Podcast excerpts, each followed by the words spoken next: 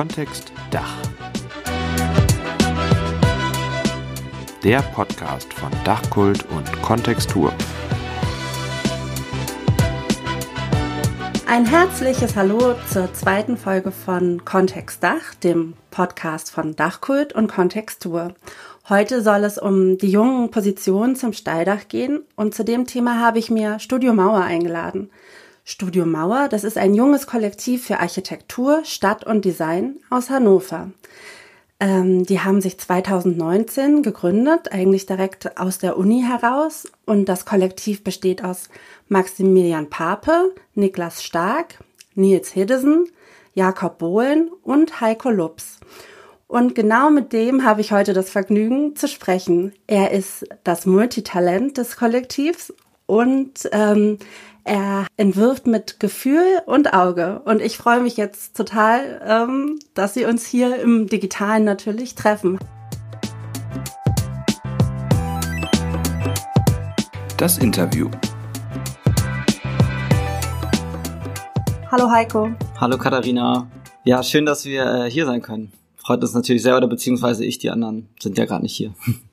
Ja, genau. Ich hätte euch äh, sehr, sehr gerne auch in Hannover äh, besucht. Das ist natürlich gerade nicht äh, möglich aufgrund der Covid-19-Situation. Aber erzähl mal, wie geht's euch auch mit der aktuellen Lage und den Herausforderungen in 2020? Ähm, ja, uns geht's äh, unterm Strich natürlich eigentlich sehr, sehr gut. Ähm, von der Covid-19-Situation kriegen wir hier im Büro relativ wenig mit, außer dass wir uns natürlich an sämtliche Vorschriften halten. Ähm, und gut, klar, ich meine jetzt Besprechungen hier im Büro mit Maske und sowas, das ähm, hat man dann schon immer so vor Auge, aber das beeinflusst jetzt nicht unser Architekturmachen gerade momentan noch. Also wir haben jetzt auch dieses Jahr das Glück, das ist ja, ich sag mal so, gefühlt unser erstes richtiges Geschäftsjahr auch und haben jetzt das dieses Jahr irgendwie das Glück gehabt, dass wir ein, zwei größere Projekte jetzt an Land ziehen konnten, mit denen jetzt auch Nils und ich zum Beispiel ähm, 100 Prozent hier im Büro sein können. Und äh, das geht natürlich ein bisschen entgegen der eigentlichen wirtschaftlichen Lage momentan, wie sie ist. Da sind wir aber sehr, sehr glücklich und dankbar natürlich für, dass das irgendwie so klappt. Und deswegen also jetzt so von der Pandemie kriegen wir jetzt so in unserem Büroalltag außer der Maßnahmen nicht sonderlich viel mit.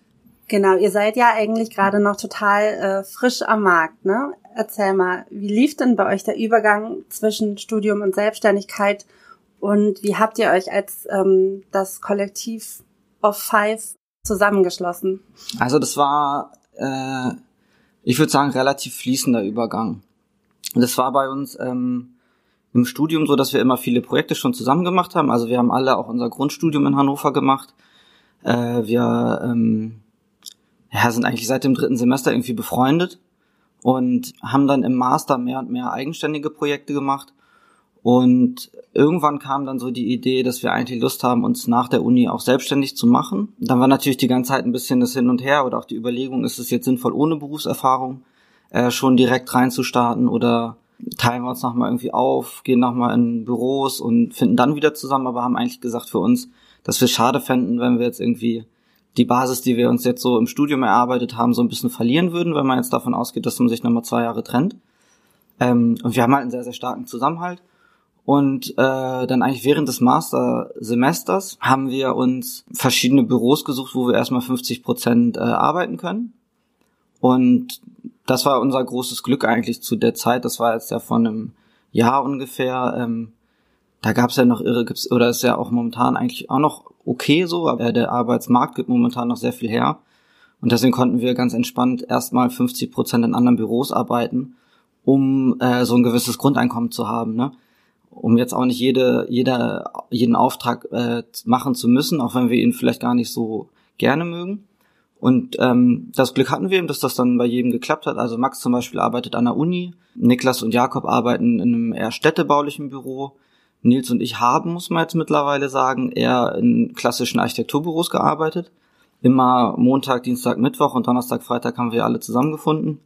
Und für Nils und mich hat sich jetzt eben die Situation seit äh, 1.11. eigentlich geändert, dass wir hier Vollzeit sitzen und ja, die Projekte, die wir dann quasi über diese Teilzeit Zeit akquiriert haben, irgendwie bearbeiten können. das ist so ein bisschen so der, der Gründungsbackground von uns. Und wie reagieren die Bauherren, Bauherrinnen Herrinnen auf euch, wenn, ähm, also wenn ihr da so als junge Truppe ankommt? Gute Frage. Das ist äh, bisschen verschieden. Also ich erinnere an eine Situation, da sind wir, haben wir eine Machbarkeitsstudie für ein Unternehmen gemacht. Und äh, da bin ich dann halt irgendwie zum Termin hingefahren und wurde ein bisschen komisch angeguckt, weil sie irgendwie äh, nicht geglaubt haben, dass ich jetzt irgendwie der Architekt bin oder der angehende Architekt, der hier die Machbarkeitsstudie machen soll. Ähm, aber sonst ist es eigentlich schon so ganz positiv. Und also wir haben auch in Hannover das Glück, ähm, dass Hannover hat jetzt nicht so mega die große Architekturszene, ja jetzt auch in Deutschland nicht eine sonderlich bekannte. Die Uni ist ganz gut, aber viele verlassen dann natürlich Hannover. Mm. Und ich glaube, das ist jetzt momentan auch so unser Glück, dass wir quasi, ich sag mal jetzt, von den Kollegen auch schon ganz gut angenommen werden, auch ernst genommen werden und ähm, entsprechend dann auch von den Bauherren eigentlich. Also hat man schon, weiß nicht das Gefühl, dass die Leute jetzt abgeschreckt sind. Klar, man kriegt natürlich öfters mal kritische Fragen, traut ihr euch das zu und und und. Aber bis jetzt hatte man eigentlich nie ein komisches Gefühl oder auch nicht das Gefühl, dass die Bauherren ein komisches Gefühl mit einem haben. Und wie macht ihr das als Kollektiv mit der, mit den Projekten oder auch mit dem Architektur machen? Also sei, seid ihr da eher so basisdemokratisch unterwegs oder hat jeder seine Bereiche, die, äh, die er eigenverantwortlich macht oder stimmt, stimmt ihr alles ab? Also bei fünf hat man ja mhm. schon eigentlich eine richtige ähm, ja, Personalorganisation, ne? Mhm. Ähm, ja, tatsächlich. Das hat sich jetzt auch ganz stark natürlich im letzten Jahr äh, entwickelt. Also wir wussten natürlich aus der Uni heraus, also erstens, wer kann was eigentlich richtig gut und auch wie ticken die Leute. Also wer kann jetzt besonders gut mit Kritik umgehen, bei wem muss man ein bisschen vorsichtiger sein. Also man, man kennt sich auf so einer persönlichen Ebene sehr gut und das erleichtert es, ähm, Architektur machen zu fünf total. Und wir haben auch alle sehr ähnliche Ansprüche an Architektur. Auch wenn wir jetzt, ich sag mal, in den Büros, in denen wir äh, Teilzeit arbeiten oder gearbeitet haben, auch wenn wir da sehr unterschiedliche Dinge gemacht haben. Also so bringen jetzt Jakob und Niklas ja eher ähm, städtebauliche, städtebauliches Know-how mit. Ähm, ich kenne mich jetzt irgendwie ganz okay in Leistungsphase 6, 7, 8, 9 aus. Und so ergänzt man sich eigentlich ganz gut. Aber ich sag mal, im Entwurfsprozess, den wir hier natürlich auch oft durchlaufen, ist es schon so, dass wir für uns festgestellt haben, am besten und am effektivsten ist es eigentlich, irgendwie zu zweit äh, an diese Projekte ranzugehen.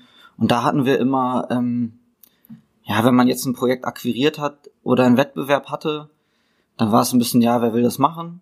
Äh, wer traut sich das zu? Und dann hat sich das ergeben, äh, keine Ahnung, jetzt hat Nils zum Beispiel gesagt, er möchte irgendwie diesen einen Geschossungsbau, den wir jetzt anfangen zu realisieren, möchte er irgendwie gerne machen und dann hat sich das durch mich ergeben, weil ich eben auch jetzt ja hier 100% sitze, dass ich dann irgendwie mit dabei bin.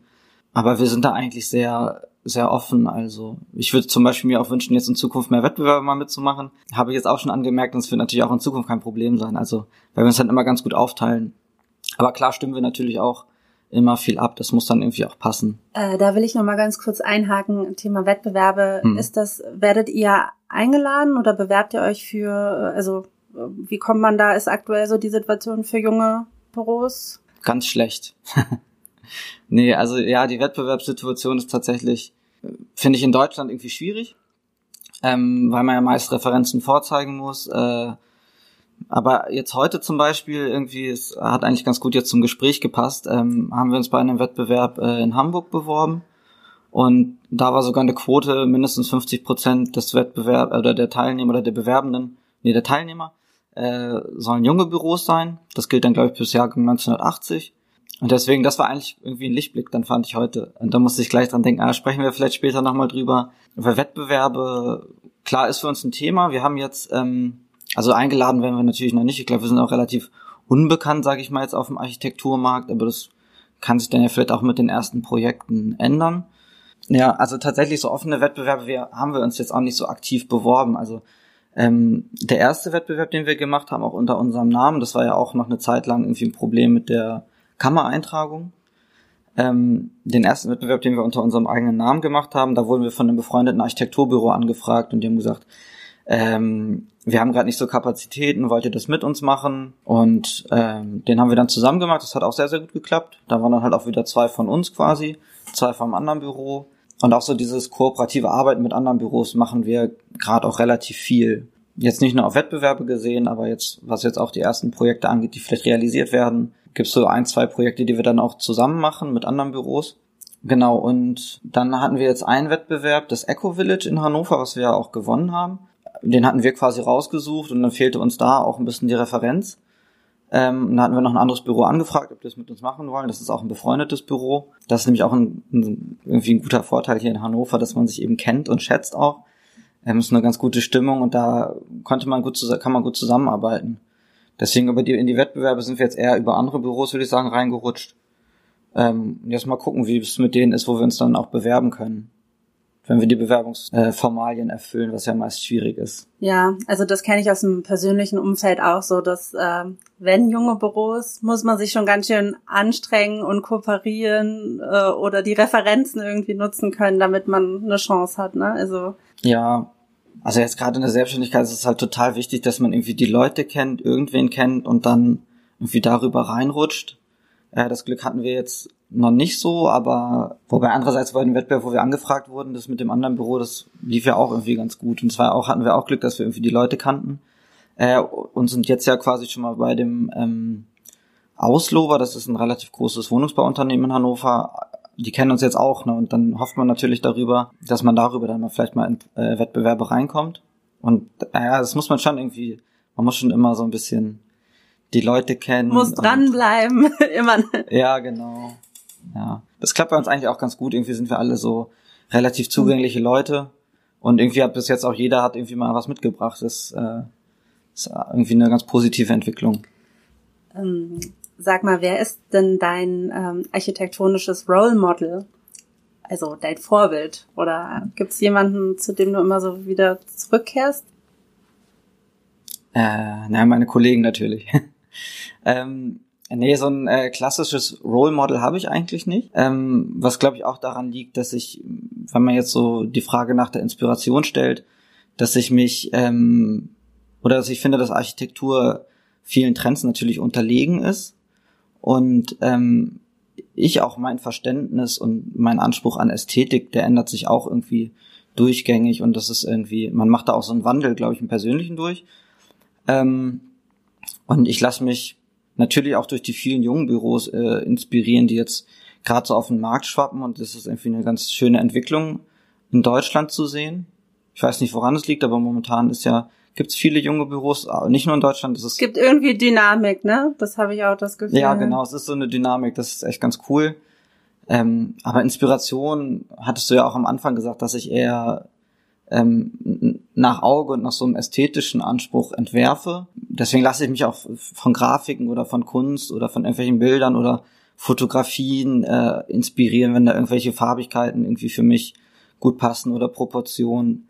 Ich bin jetzt, äh, würde ich sagen, der, der aus der Truppe, der eher tatsächlich äh, so ein bisschen nach so ja, Äußerlichkeiten auch entwirft. Also mir ist es irgendwie wichtig, dass eine Ansicht irgendwie stimmig ist und mir ist dann nicht so wichtig, warum muss die Ansicht jetzt so aussehen? Und das ist hier im Büro äh, bei anderen Kollegen ganz anders. Die legen ganz anderen Wert auf sowas und da ergänzen wir uns, glaube ich, auch sehr gut. Aber deswegen kann ich die Frage nach dem Role Model eigentlich äh, nur schwer beantworten. Und gibt es ein Vorbild eher so in der Hinsicht, ähm, also hattet ihr im Umfeld auch andere junge Gründer, also Architektur, äh, wo man so gedacht hat, okay, das können wir das können wir irgendwie auch wagen. Gibt, äh ja, das hatten wir im Umfeld äh, weniger, wobei wir jetzt ähm, äh, Jakob und Niklas arbeiten ja bei dem Büro City First an Hannover. Und da finde ich, ist es so, die, dieser Umgang mit Arbeit und auch so dieses, wie die Geschäftsführer da verhandeln, wie sie mit den Mitarbeitern umgehen, wie so Büroabläufe sein sollten, das finde ich da irgendwie vorbildhaft. Und da ist es ganz oft so, dass wir gucken ein bisschen, wie machen die das eigentlich gerade und dann nehmen wir gefühlt auch viel mit. Äh, oder natürlich jetzt bei den Büros, wo wir sonst oder wo ich auch gearbeitet habe, nimmt man natürlich auch irgendwie ein, ein paar Sachen mit. Aber jetzt so junge Gründer gibt es in Hannover eigentlich keine. Ähm, deswegen hatten wir da auch am Anfang, es war natürlich alles ein bisschen schleppend, ne? Wie gründet man jetzt seine Geschäfte oder was für eine, für was für eine Gesellschaftsform entscheidet man sich? Was ist eigentlich im Büro wichtig? Und, und, und wird das alles auszusehen?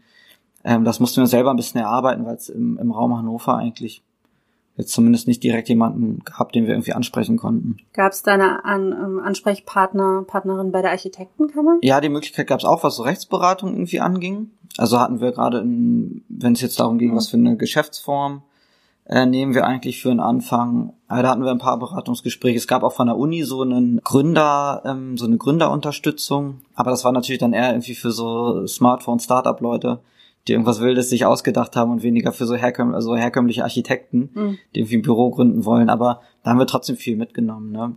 Also die, das gab es dann schon so von der Uni, von der Kammer. Und klar, die Kollegen kann man auch fragen, aber oder beziehungsweise die anderen Architekturbüros. Ähm, aber da haben sich die meisten halt nicht so jung gegründet.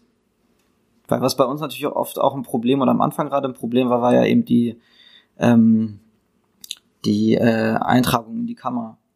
Und das hat, war dann auch so ein bisschen schwierig, gerade was so Projekte anging, mhm. Wettbewerbe, Geschäftsform und so. Also das muss, diesen Schritt musste man jetzt erstmal schaffen. Es gibt ja irgendwie, hat man ja fast so eine Gedankensperre, ne? Ah, ich bin jetzt fertig. Nee, ich muss erstmal meine zwei, drei Jahre Anerkennung machen. Äh, dann geht's erst äh, mhm. weiter. Also deswegen finde ich das. Ähm also finde ich auch. Also irgendwie, ich glaube, die hatten wir auch alle ein bisschen, natürlich. Aber dadurch, dass wir irgendwie alle auch so ein bisschen an die Idee geglaubt haben, dass das klappen kann, ähm, auch wenn jemand zwei gezweifelt hat, dann konnten die anderen vier Kollegen ein oder die anderen vier einen immer äh, so auffangen und weiter motivieren und dann war die Sperre zumindest äh, schnell erledigt, weil wir auch immer das Gefühl hatten, wir können halt irgendwie Leute fragen, wenn wir nicht wissen, wie es weitergeht. Aber klar, das ist natürlich so ein bisschen, ja, wenn man sich schnell selbstständig machen will, irgendwie ein, ein Stein im Weg. Aber ich habe jetzt auch für mich gemerkt im, im, im Job, äh, in diesen drei Tagen, die ich da gearbeitet habe, dass es total äh, gut ist, also zumindest Teilzeit nochmal irgendwo reinzuschnuppern, sich auch Abläufe anzugucken, von anderen zu lernen. Allein wie redet man mit Handwerkern und und und. Das wissen wir alle aus der Uni nicht. Wir haben irgendwie nur entworfen. Wir wussten nicht, wie man eine Ausschreibung macht, äh, wie man irgendwie die richtigen Handwerker auswählt und sowas. Das war schon gut, das jetzt wenigstens nochmal zwei Jahre zu machen. Ja, das stimmt. Und ich meine, das ist ja eigentlich auch noch was Neues, dass man überhaupt Teilzeit im Architekturbüro arbeiten kann. Ne? Also das ist äh, eigentlich auch ein super mhm. unterstützendes Angebot äh, von einem Büro. Ja. Also ich habe das ja auch, ich arbeite ja auch Teilzeit an der Uni und das ermöglicht mir ja. ähm, viel. Weil ich kenne das auch von, also ich habe ja. ja vor zwei Jahren auch meinen Abschluss gemacht und haben natürlich dementsprechend auch viele Freunde, die jetzt so die ersten Jahre im Büro sind, wenn die da Vollzeit sind, sind die so beschäftigt, die können überhaupt nicht mhm. über irgendwas äh, eigenes nachdenken. Also das ist nicht äh, ja. gar nicht ähm, möglich. Ja, hat man keinen Platz dann irgendwie so richtig ja. für. Ne? Also das habe ich auch gemerkt. Also ich habe aber auch gemerkt, dass wenn ich quasi drei Tage hier arbeite, zwei Tage da, dass ich brauchte erstmal eine Zeit, äh, um äh, das Projekt so ein bisschen aus meinem Kopf zu kriegen, was ich quasi in meinem anderen Büro erarbeitet habe. Und dann nochmal in die ähm, zwei Tage dann diese Selbstständigkeit. Da hat man natürlich dann auch Bock drauf, aber äh, da brauchte man so eine, so eine gewisse Zeit. Und auch wenn ich mir vorstelle, jetzt äh, angestellt zu sein, Vollzeit, dann würde mir, glaube ich, auch ein bisschen diese Zeit fehlen, um nochmal was eigenes in den Kopf zu kriegen. Und viele, die ich kenne oder auch Freunde machen, haben es ja auch immer so einen kleinen, den Pufferfreitag, sage ich mal, ähm, wo man dann nochmal den Freitag was anderes macht, bevor man dann irgendwie ins Wochenende startet. Und momentan geht es ganz gut. Also hoffentlich bleibt die Situation auf dem Arbeitsmarkt ja. so. Aber das ging halt gerade zu dem Zeitpunkt, wo wir es machen konnten. Das nimmt dann natürlich total viel Druck von den Schultern. Ähm, kommen wir nochmal zu eurer Architektur. Ich weiß, es ist immer schwierig, gerade wenn man ein junges Büro ist, das so in drei, vier Sätzen äh, mhm. zu umreißen. Aber ähm, könntest ja. du das einmal machen? Also für aktuell, für welche Architektur steht, steht ihr, steht Studio Mauer? Ähm, ich würde sagen, Studio Mauer steht für nachhaltiges Bauen, auch Bauen, was versucht, wenig Kompromisse einzugehen.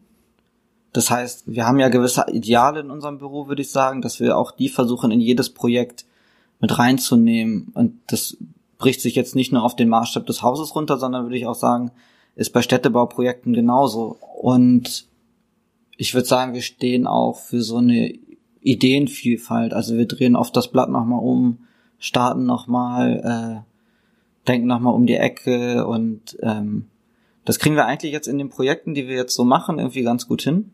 Und wir sind auch total froh und auch dankbar dafür. Ich weiß auch nicht ganz genau, woran das liegt, dass jetzt die äh, zwei Projekte, die wir wahrscheinlich realisieren, eben auch genau diesen Idealen entsprechen, die wir haben. Also ich sag mal, äh, nachhaltiges Bauen, ähm, soziale Faktoren, Gemeinschaft, ähm, auch Räume schaffen, die für die Gemeinschaft nutzbar sind.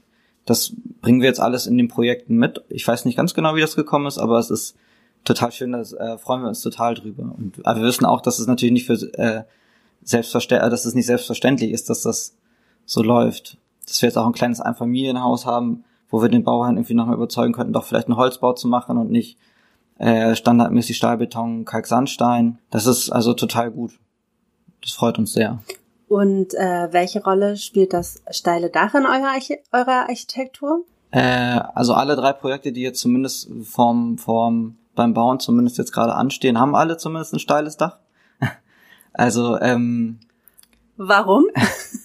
also das äh, liegt sogar auch, ich würde sagen, an den drei verschiedenen Gründen, die ich jetzt auch nennen würde, welche Rolle das für uns spielt. Und zwar hat es ja ganz klar den konstruktiven Sinn, also konstruktiver Holzschutz, jetzt beispielsweise beim Einfamilienhaus. Das steile Dach kommt ja auch aus dem Kontext. Also wenn ich jetzt ein Haus zum Beispiel wie die Kita in Husum, wo wir den Wettbewerb gemacht haben, äh, das steht einfach in einer dorflichen Struktur und dann macht ein Flachdachhaus da einfach an der Stelle für uns nicht so viel Sinn. Und ähm, also es wären jetzt ja so die ersten zwei, ich sag mal, Konstruktion, Kontext. Und dann ist es auch natürlich eine Möglichkeit, äh, im Haus mehr Raum zu schaffen, ohne jetzt zwingend einen großen Einfluss auf die Abstandsflächen zu nehmen. Und da kann ich dann ein bisschen besser auf dem Grundstück vermitteln, finde ich, im Steildach. Es muss ja auch kein klassisches Satteldachhaus sein, das kann ja auch einen verzogenen First haben oder so.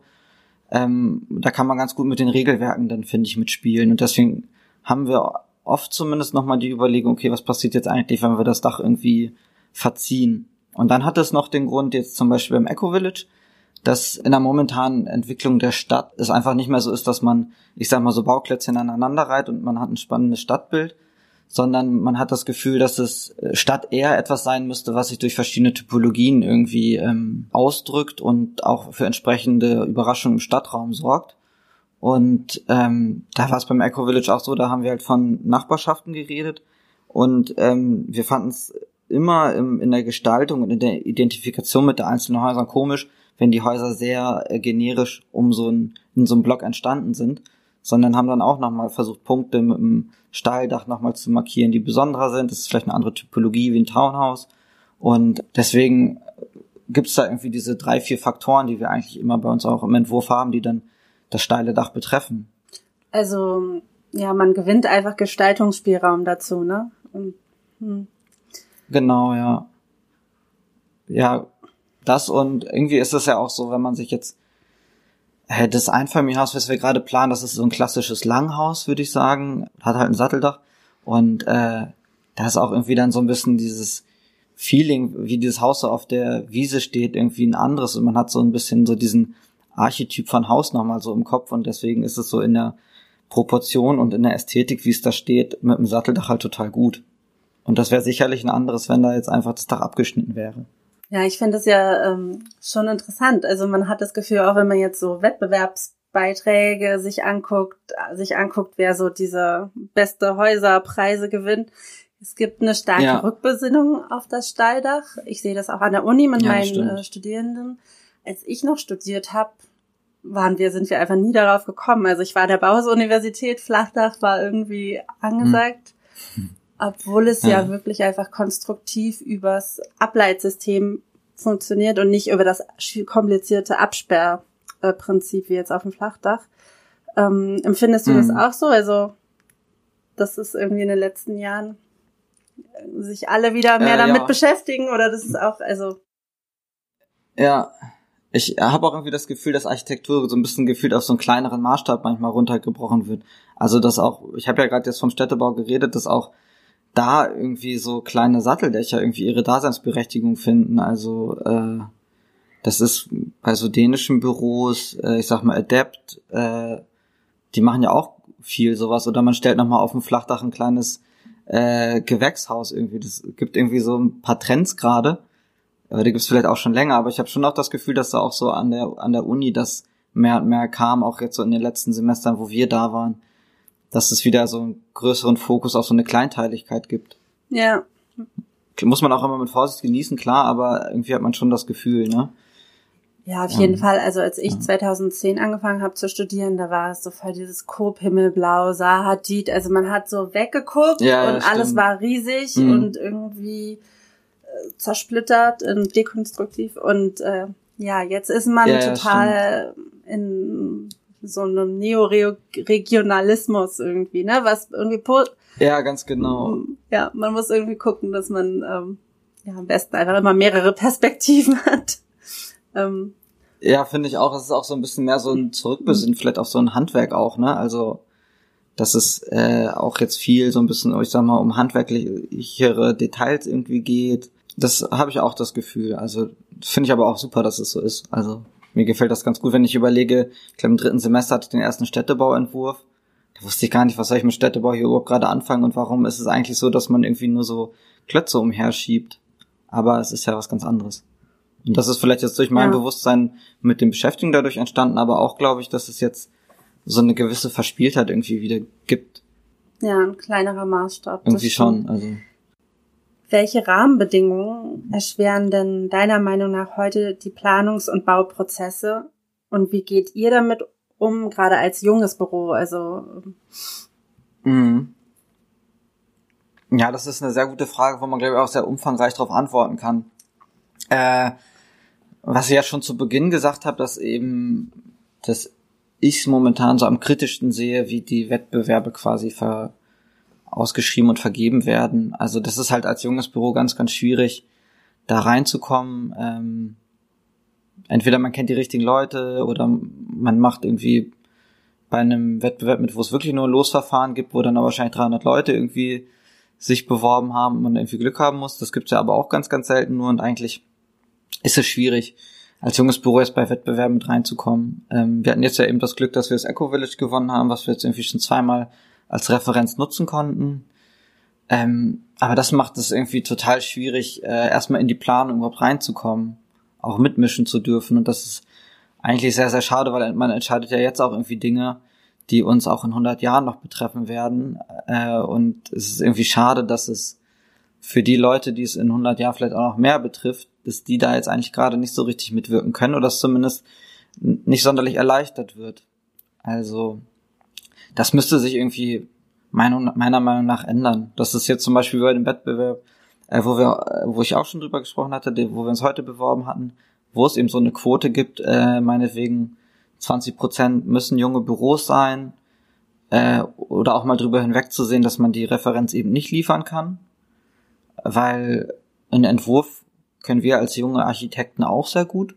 Klar ist es, äh, geht es ja nicht nur um den guten Entwurf, sondern auch um seitens des Bauherrn eine gewisse wirtschaftliche Sicherheit. Die können wir vielleicht noch nicht so liefern, aber da wird man entweder man findet auch einen Weg oder man gibt das Projekt früher ab oder man macht eine Kooperation. Äh, da gibt's ja auch dann Wege. Aber gut, klar, im Endeffekt müssen halt die Leute auch, die das Projekt bauen, die das Geld in die Hand nehmen, auch ein gutes Gefühl damit haben, das einem Büro zu geben, dem sie es auch zutrauen. gibt es denn was, was ihr euch von der Hin Industrie hinsichtlich ähm, Produktentwicklung und Wissenstransfer im Bereich Stalldach wünscht? Also Mm, Ja, die Frage ist für uns natürlich auch relativ schwierig zu beantworten, weil wir jetzt eben noch nicht mega die Bauerfahrung mitbringen.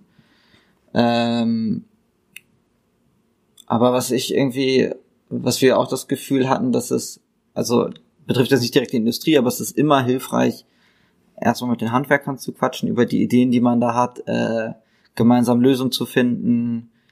Ähm, und dann ist es ja meistens so, ist jetzt vielleicht nicht direkt beim Stalldach so, aber dann gibt es vielleicht ein Produkt von aus der Industrie, wo man dann irgendwie nochmal nachhakt, äh, wo man dann auch sagt, hier mit dem und dem würde ich das gern so machen. Der sagt aber bei eurem Produkt wäre es irgendwie schön, wenn es ein bisschen in eine andere Richtung geht, kann es ja auch nur ganz vage leider beschreiben, aber so dieses zu dritt, ich sag mal Handwerker, ähm, Hersteller und Architekt, so dieses Dreigespann, wünsche ich mir eigentlich meistens auch beim Entwerfen und beim Planen, auch in der Ausführungsplanung so zusammen am Tisch, dass man von allen so ein bisschen den Input kriegt, weil ich weiß natürlich am wenigsten, wie es reell auf der Baustelle gemacht wird.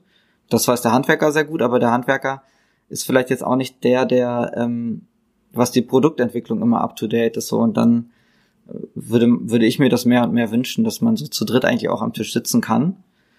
Ähm, was wir halt im Büro machen, ist uns relativ oft ähm, mal auch äh, Hersteller irgendwie ins Büro einladen. Die sind irgendwie immer happy, wenn wir sagen, ja, hier, wir sind ein junges Büro, wir bräuchten mal einen Input. Jetzt hatten wir letztens jemanden zum Thema Lehmbau da, hat uns irgendwie zwei Stunden ein Referat gehalten. Ähm, und das, so dieses Arbeiten finde ich ähm, total hilfreich. Und das wünsche ich mir auch, wenn es jetzt eben um die Realisierung geht, dass es, dass man da auch mehr Fragen stellen kann und äh, dass das, ja, dass man mehr so zusammenarbeitet, so Hand in Hand, ne? Ja.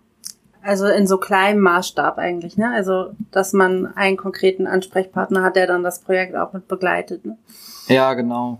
Also das macht es eigentlich am einfachsten, wenn man da immer jemanden hat, den man direkt anrufen kann. Und da bin ich gespannt, wie sich das jetzt äh, zeigt und entwickelt, ne, jetzt bei den Projekten, die wir jetzt realisieren. Es ist jetzt ja so, dass wir haben jetzt meistens den Entwurf irgendwie so abgeschlossen und jetzt beginnt halt die Phase, wo wir auch nicht ganz, äh, ganz, ganz sicher sind, wo wir bestimmt auch öfters mal stolpern werden. Aber wenn man da eben Partner hat, mit dem man auch gut sprechen kann, mit dem man gut kommunizieren kann, dann äh, mache ich mir da auch relativ wenig Sorgen, dass da sonderlich viel schief geht.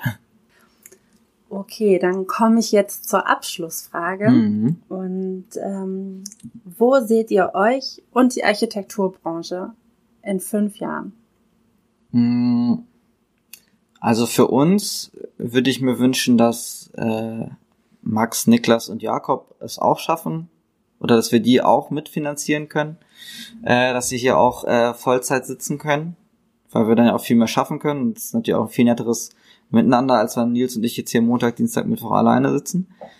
Ähm, ich wünsche mir auch für uns, dass wir es irgendwie schaffen, so unsere Ideale, die wir uns am Anfang mal aufgeschrieben haben, weiter beizubehalten wie es jetzt schon in den äh, drei, vier angesprochenen Projekten eigentlich ist, dass das weiterhin so gut klappt. Ähm, und so für die Architekturbranche würde ich mir wünschen, dass es noch mehr so junge Büros gibt, dass sich das vielleicht auch mehr Leute zutrauen, das so zu machen, wie wir es vielleicht gemacht haben. Ähm, und da gibt's ja auch schon mittlerweile eine ganze Ecke, die äh, auch sehr, sehr jung sind. Ich finde, das ist total der gute Vibe, den es irgendwie gibt. Also äh, die ähm, Fachschaft aus Hannover, die hat so eine schöne Vortragsreihe Jung und Schön gehabt, jetzt bevor die Uni nicht mehr besucht werden durfte. Hm, da kamen total viele junge Büros und jedes Mal dachte ich so, boah, ja, so, das stelle ich mir das bei mir auch vor. Die waren dann auch schon eine Ecke weiter als wir, aber vielleicht kommen wir da jetzt auch so ein bisschen in die Richtung und das ist so eine schöne Inspiration, diesen Vibe, den die Architekturszene hat, dass eben so viele junge Büros kommen. Das würde ich mir für die nächsten fünf Jahre ähm, mehr wünschen. Also ich finde, das ist ein guter Schlussgedanke. Man hat das Gefühl, es ist was in Bewegung in der in, in unserer Branche Absolut, in Deutschland ja. und äh, ja, ja finde ich voll. Bin ich auch sehr froh drüber.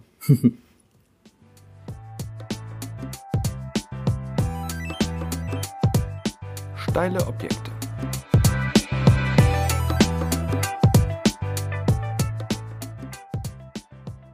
Gerade wenn man sich wie Studio Mauer direkt nach dem Studium selbstständig macht, ist natürlich die große Frage, wie komme ich an die ersten Projekte, beziehungsweise wie komme ich an die ersten Wettbewerbe? Für Studio Mauer scheint hier die Antwort eindeutig. Durch Kooperation. Und so war es auch bei ihrem ersten großen Wettbewerbsgewinn, jetzt gerade erst im Oktober, dem Eco Village in Hannover welches aus einer Zusammenarbeit von Studio Mauer und dem Architektur- und Stadtplanungsbüro City Förster entsteht. Das Eco Village in Hannover Kronsberg will einen wichtigen Beitrag zu zukunftsorientierter Stadtentwicklung leisten. Basierend auf den genossenschaftlichen Grundwerten Gleichwertigkeit, Gemeinschaft, Nachhaltigkeit und Vielfalt sollen bis 2026 ca. 500 Wohnungen in Holzbauweise entstehen. Wichtige Themen des Projekts sind neben dem Suffizienzgedanken und der Holzbauweise lokale Energie- und Nahrungsmittelproduktion, der Verzicht auf Autos und die Ausbildung von Gemeinschaftseinrichtungen. Heiko Lups von Studio Mauer beschreibt das Projekt wie folgt. Es ist auch sehr gemixt tatsächlich. Also es gibt Dieses Eco Village, das ähm, besteht aus sogenannten Nachbarschaften, haben wir es genannt, die sich um so ein Zentrum rum ähm, entwickeln und da gibt es eigentlich in, an jeder Nachbarschaft gibt es verschiedene Typologien. Da gibt es einen Geschosswohnungsbau, da gibt es Reihenhäuser, da gibt es dann Punkthäuser und es gibt auch Tiny Häuser, die gewünscht waren und ähm, da merkt man dann so, dass irgendwie so eine so eine gewisse Dörflichkeit irgendwie zusammenkommt. So, das war ja auch das, was ich angesprochen hatte, dass so ein Typologienmix ähm, da so eine gewisse Lebendigkeit eigentlich an diesen Nachbarschaften schafft. Und tatsächlich war auch so die Visualisierung, die wir gemacht hatten für, äh, also eine der Visualisierungen, die wir für das Projekt gemacht hatten, die zeigt auch ähm, so einen Blick in die Nachbarschaft mit der, eben den kleinen Satteldachhäuschen und dann daneben steht ein größerer Geschosswohnungsbau. Und das war auch die Visualisierung, die irgendwie am besten ankam. Und also dieser, dieses Dorf in der Stadt ist da eben ein sehr großes Thema. Auf den von Heiko Lups angesprochenen Visualisierungen zum Eco Village ist deutlich die spannungsvolle Dachlandschaft zu sehen, die durch die vielfältig eingesetzten Steildachformen entsteht. Mehr Infos zum Projekt und natürlich auch die angesprochenen Visualisierungen findet ihr bei Kontextur im Instagram-Feed oder natürlich auch bei Studio Mauer auf der Webseite. Ich wünsche auf jeden Fall Heiko und Studio Mauer alles Gute für die Realisierung und bin gespannt auf das gebaute Projekt.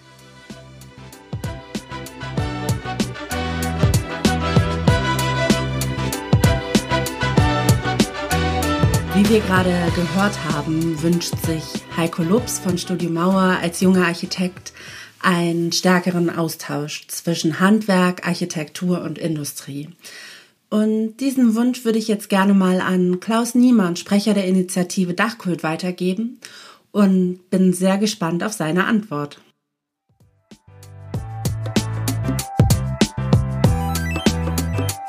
Das Dachkult Fazit mit Klaus Niemann.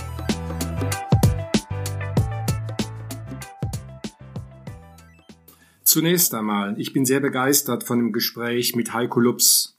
Es ist auch wichtig, dass es einen lebendigen Austausch zwischen den Generationen gibt und junge Architektinnen und Architekten mehr Beachtung finden. Deshalb haben wir als Dachkult zum Beispiel auch fast 200 Architektur-Masterstudierende zum Architektentag 2019 nach Berlin eingeladen. Das war eine fantastische Kommunikationsbörse.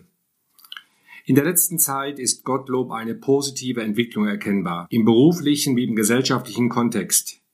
Junge Stimmen finden mehr Gehör in unserer Gesellschaft und werden ernster genommen. Angestoßen sicherlich auch durch die Fridays for Future Bewegung, einer weltweiten Strömung, die ja auch in der Architektur ihre Entsprechung inzwischen findet, zum Beispiel mit Architects for Future. Ja, was mich sehr an den Aussagen Heiko Lups gefreut hat, war, dass er als junger Architekt zwar eine gewisse Kompromisslosigkeit für sich in Anspruch nimmt, trotzdem aber großes Interesse an einem Austausch mit erfahrenen Partnern hat. Also natürlich keine Frontbildung, kein Generationenkonflikt, sondern gemeinsames Problemlösen. Und der gewünschte Austausch zwischen Architektur, Industrie und dem Handwerk trifft auf Seiten der Baustoffindustrie Dach auf offene Ohren. Dem werden wir uns zum Beispiel in 2021 in einem eigenen Rooftop-Talk stellen. Es gibt sicherlich viel, was alle drei Parteien generationsübergreifend voneinander lernen können. Abschließend vielleicht noch ein weiterer Aspekt, der mir im Gespräch mit Heiko Lups besonders aufgefallen ist, und zwar in Bezug auf das geneigte Dach. Er sagt, wie wichtig bei einem neu geplanten Dach der Kontext ist dass es bei einem Stalldach innerhalb dieses Kontextes unglaublich viele Ideen und Gestaltungsmöglichkeiten gibt, die alles andere als langweilig sind. Wenn man sich so anschaut, was gerade in jüngster Zeit an kreativen Stalldachentwürfen auch von jungen Architekten umgesetzt wird, kann man sich über mangelnde Ideenvielfalt wahrlich nicht beklagen. Das Stalldach ist wieder on vogue.